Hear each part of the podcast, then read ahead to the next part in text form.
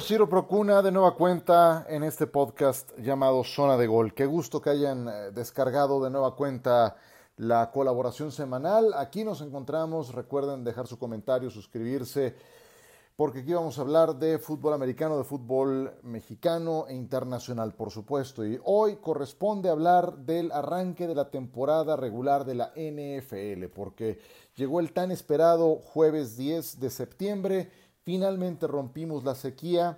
Arrancó la temporada 2020 de la liga con la victoria de los Kansas City Chiefs 34 a 20 sobre los Houston Texans. A ver, antes de, entrar en detalle de lo que fue este partido desde el punto de vista deportivo, eh, sí creo que caben algunas reflexiones, porque de entrada no hay campaña que los que amamos la NFL no extrañemos. Siempre, o sea, después del Super Bowl, después de esa eh, gran cita en que se entrega el trofeo Lombardi, al día siguiente viene la hangover, dirían en Estados Unidos, viene la cruda de decir, y de aquí hasta septiembre para el siguiente partido. Bueno, pues no, no hay campaña que no extrañemos, pero creo que esta, esta fue más ruda, esta fue más complicada ha sido la más esperada porque fue la que tuvo un mayor grado de incertidumbre. No tuvimos pretemporada, que como sea es, es un tentempié, dirían, para esos momentos de, de tanta hambre, de tanta sed por, por ese producto tan eh, espectacular que tiene la NFL. Llegó a estar en entredicho la, la campaña, igual que muchas otras ligas, igual que el deporte mundial pero la NFL ha demostrado que ha sabido aprender de las experiencias de otras ligas para generar los protocolos óptimos y arrancar de la mejor forma posible, y estaban obligados a hacerlo, porque fueron los que más tiempo tuvieron para implementar las medidas necesarias y arrancar. Eh, todo este tema del eh, COVID-19 eh, pospuso la Champions, pospuso las ligas de fútbol europeas, canceló inclusive algunas otras, como ocurrió en Francia y en Holanda, eh, y, creo que la, NFL aprendió de lo que hizo grandes ligas, de lo que hizo la NHL, de lo que hicieron otras ligas. Y bueno, es, es, muy temprano como para cantar victoria, pero al menos para el arranque sí creo que ha sido de manera, de manera exitosa. Ha sido un marco muy especial. Eh, en Arrowhead las tribunas estuvieron al 22%, es decir, 17 mil espectadores nada más en este estadio. ¿De qué depende? Pues de la legislación estatal. En New Jersey dijeron de aquí al, al final de la campaña ni Jets ni Gigantes tendrán público en las tribunas, ni modo, así se van eh, igual en California con los Rams y con los Chargers, igual en Nevada con los Raiders. Algunos, como los Packers, dijeron, bueno, en los dos primeros partidos vamos sin gente, los Seahawks en los tres primeros partidos vamos sin gente. Eh, en el mejor de los escenarios, 22-25%, pero eso depende de la legislación estatal. Así es de que por eso veremos esas imágenes de tribunas semivacías, en algunos casos vacías. me, dio mucha risa ver en Arrowhead pues figuras de, personalidades, me, tocó ver a Marilyn Monroe por ahí, estaba The Rock presente, la reina Isabel, estaba el expresidente Ronald Reagan, en fin, de todo un poco, también cabe, cabe eh, ese, tipo de situaciones, ¿no? Y, desde luego la tribuna virtual con, con, la aparición de los aficionados desde sus hogares. Em, se escuchaba más ambiente en la transmisión porque está reglamentado, y es que miren, conozco la NFL desde hace, desde toda la vida, y esta es mi temporada 29 trabajando la NFL, y se escuchaba un poco más de ambiente porque está reglamentado, subrayo, que se puede en los altoparlantes escuchar sonido de aficionados. Sí, pero siempre que no supere los 70 decibeles, ese es el tope. Entonces al final de las jugadas se escucha ambiente, con ese tope, no durante las jugadas ni antes de que salga la jugada, en fin, pero eso está también reglamentado, hasta en eso se fijan.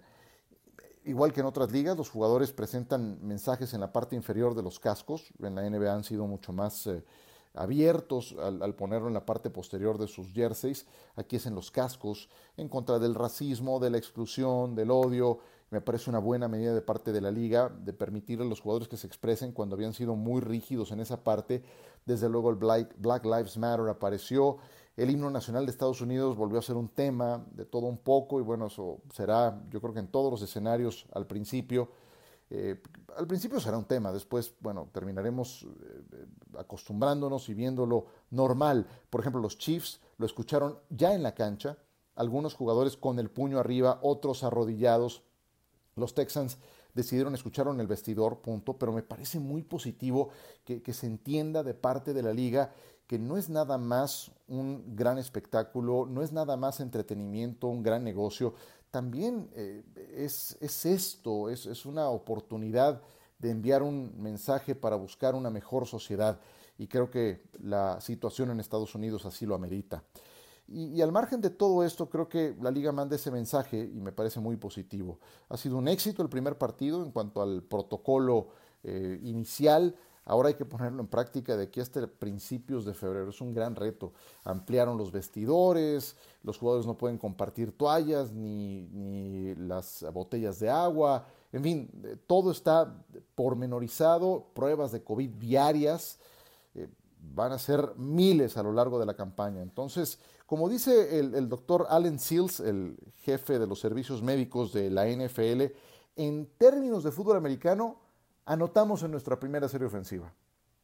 Pero falta todavía mucho juego por disputarse. Entonces, tiene toda la razón, pero este primer ensayo ha sido bastante positivo. ¿Qué nos dejó en la parte deportiva? Bueno, en principio, pues que, bueno, simplemente Houston no la ve con Kansas City. Yo sé que les ganaron en temporada regular, pero en playoffs ocurrió esa historia de que ganaban los Tejanos 24 a 0 y después les remontaron el partido y terminaron perdiendo el juego por 20 de diferencia. Y bueno, pues esa historia ya la había visto. Aquí empezaron ganando 7-0 y después los Chiefs se, fugaron, simplemente no les vieron el polvo. Eh, ¿Qué fue lo que pasó? Bueno, pues Patrick Mahomes en, plan jugador más valioso en esos dos partidos que ha enfrentado a Houston, ha lanzado el 70% de sus pases completos, 532 yardas, 8 touchdowns, 0 intercepciones. Los volvieron a hacer pedazos con Travis Kelsey. En la primera mitad hizo todo el daño. Sammy Watkins muy participativo con otras 7 recepciones. Pero el que se lleva el nombramiento del jugador del partido yo creo que es Clyde Edwards Seller, el corredor egresado de Louisiana State, que fuera primera selección de los Chiefs, turno 32 global, 138 yardas, un touchdown y no pudo llegar en mejor momento Edward Seller porque cuando los Chiefs lo reclutaron no sabían que Damien Williams no iba a jugar esta campaña. Entonces Edward Seller era una alternativa para irlo em, considerando, repartiendo el juego terrestre con el más veterano. El más veterano decide no jugar la campaña, entonces dicen, bueno, pues vas, vas, chavo. 21 años de edad tiene Edward Seller, acostumbrado a grandes escenarios, estando con los Tigers de LSU fue campeón nacional, entonces eh, le vino como anillo al dedo al equipo de Kansas City y en su presentación con una línea ofensiva que se conoce muy bien y eso es oro molido porque han tenido muy pocos entrenamientos y yo creo que dentro de, de esa coordinación coreográfica, como dice Lalo Varela, que debe de haber en cada jugada, pues lo más especializado lo que necesita de una mayor química y entendimiento es la línea ofensiva. Son cinco voluntades que tienen que moverse como una sola. Y el que repitas casi casi la línea ofensiva es un gran principio. Y Kansas City repite a Eric Fisher, a Austin Ryder, a Andrew Wiley y a Mitchell Schwartz. Solamente no está eh, Lorenzo Bernay Tardif eh, este canadiense que guardia derecho titular que decidió, porque es médico titulado, decidió irse a atender el COVID a, los, enfermos de COVID en su país. Entonces, esa es la única baja. Y en su lugar llegó Kelechi Osemele.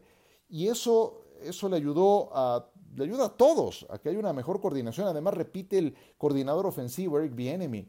Eh, en los Texans, pues casi casi todo, bueno, no que todo sea, nuevo, pero nuevo coordinador, ofensivo, nuevo coordinador defensivo, sin de Andre Hopkins. Y bueno, la verdad es que simplemente Houston no, no, la ve contra los jefes de Kansas City.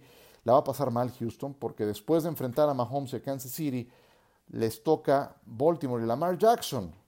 Te pones cero ganados, dos perdidos y estás, estás casi frito para la siguiente campaña.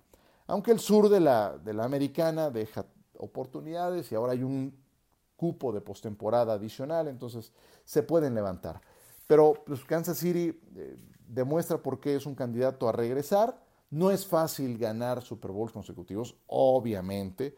La última vez fue hace 16 años. Y de los 17 campeones defensores desde aquella ocasión en que los Patriotas repitieron consecutivamente, pues el 41% ni siquiera ha pasado postemporada. Son las épocas de agencia libre, pero para las épocas de agencia libre, Kansas City regresa con 18 de 22 titulares. Entonces, eso es un gran añadido en una temporada baja tan irregular, con tan pocos entrenamientos para los jugadores, ahora que ya los partidos cuentan. Me gustó como vi a Kansas City, con toda razón, y son justos ganadores de este primer partido. Vamos a hacer una pequeña pausa, regresamos para analizar el resto de la jornada que también tiene unos juegazos fantásticos. Esto es Zona de Gol, soy Ciro Procuna, no se vayan.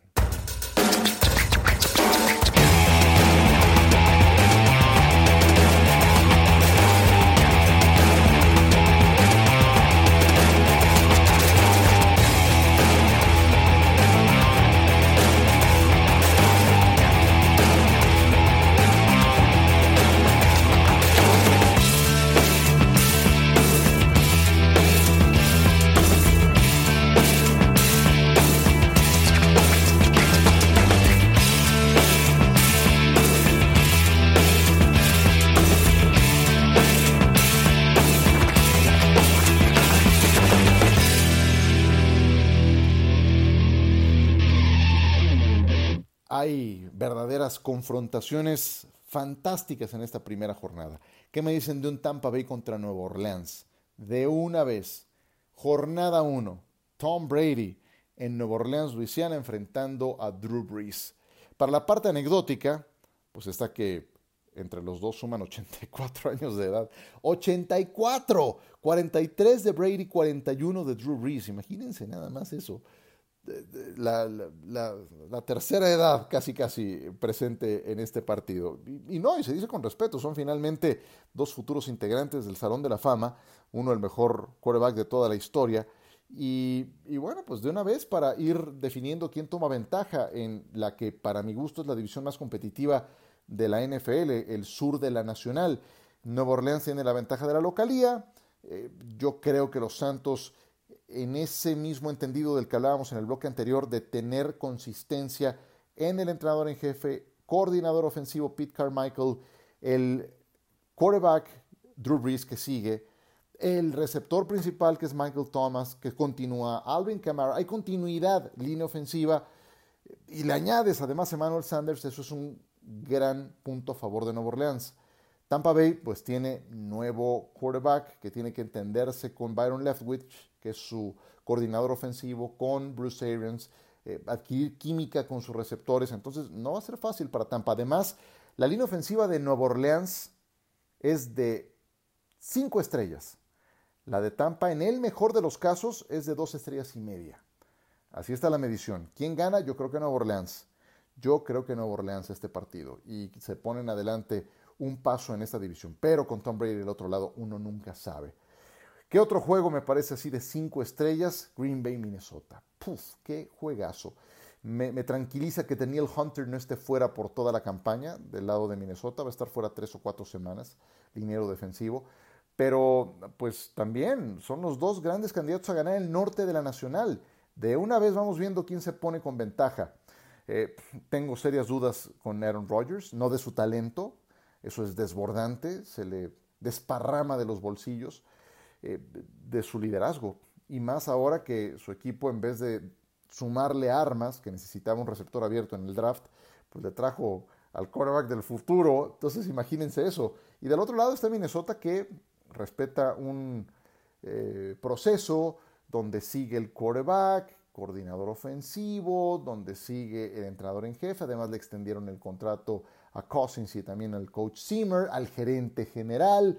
Entonces, Minnesota también con esa ventaja de la localidad, que yo sé que hoy tiende a venir a menos, pero finalmente eso cuenta, el que estés en tu atmósfera y más en estos tiempos. eh, me hace pensar que Minnesota está en mejor momento para sacar este partido. Yo sé que perdieron a Diggs, Stephon Diggs, receptor abierto, pero continúa Adam Thielen. Tomaron a Justin Jefferson, otro de LSU, en la primera ronda del draft. Veo bien a Minnesota y, creo que le pueden ganar a, Green Bay, que, no creo que vaya a estar tan bien como la temporada pasada. Sunday Night Football por ESPN tendremos Dallas contra los Rams. Estadio vacío. Lástima, qué belleza de estadio, pero sin gente. Así se decidió. Eh, Dallas con Prescott en su año de contrato, gran línea ofensiva, Ezekiel Elliott corriendo el balón, eh, le toca a Blake Jarwin dar el paso adelante como se fue eh, Jason Witten, él tiene que tomar el cupo o el puesto de ala cerrada titular, receptores abiertos también muy sólidos, con CD Lamb que llegó, en fin, todo muy bien al ataque para Dallas. ¿Y la defensa? ¿Y la defensa? ¿Qué onda? Dallas es favorito para sacar este partido, aún con la localidad de los Rams, unos Rams que se han desmantelado en los últimos, en los últimos meses. Han perdido a gente como Dante Fowler, como Todd Gurley, se les fue también Clay Matthews, un equipo que se llenó de veteranos de, de sueldos altísimos. Eh, la tercera parte de su tope salarial está concentrada en Jared Goff, en Aaron Donald y en eh, Patrick Ramsey. Entonces, creo que Dallas puede sacar este partido en condición de visitante. Em, y ese partido lo tendremos por la pantalla de ESPN. Doble cartelera de Monday Night Football, Pittsburgh contra los Gigantes, regreso de Ben Roethlisberger contra Daniel Jones, Saquon Barkley y los Giants. Pittsburgh también creo que puede sacar el resultado como visitante. Y Tennessee contra Denver, antes de la lesión de Von Miller pensé que los Broncos podrían sacar este partido por la localía, pero creo que Tennessee llega en mejor momento. Renovaron al líder corredor, renovaron al regreso del año Ryan Tannehill. Eh, Tennessee va a dar lata, va a dar lata en la división sur de la conferencia americana. Pues eh, así comenzó la NFL. Siempre la extrañamos, siempre, siempre. No hay mes que no extrañemos la NFL durante la primavera, el verano, pero ahora creo que se acentuó más por la situación que todos conocemos. Fue un muy buen primer partido, viene toda una primera jornada que es fabulosa, disfrútenla, los esperamos por ESPN Sunday Night Football, doble cartelera del Monday Night. Y por ahora, aquí la dejamos en esta zona de gol. Gracias por acompañarnos. Estaremos en contacto muy pronto, la próxima semana, cuando regresemos con más en este podcast. Soy Ciro Procuna, que la pasen muy, pero muy bien.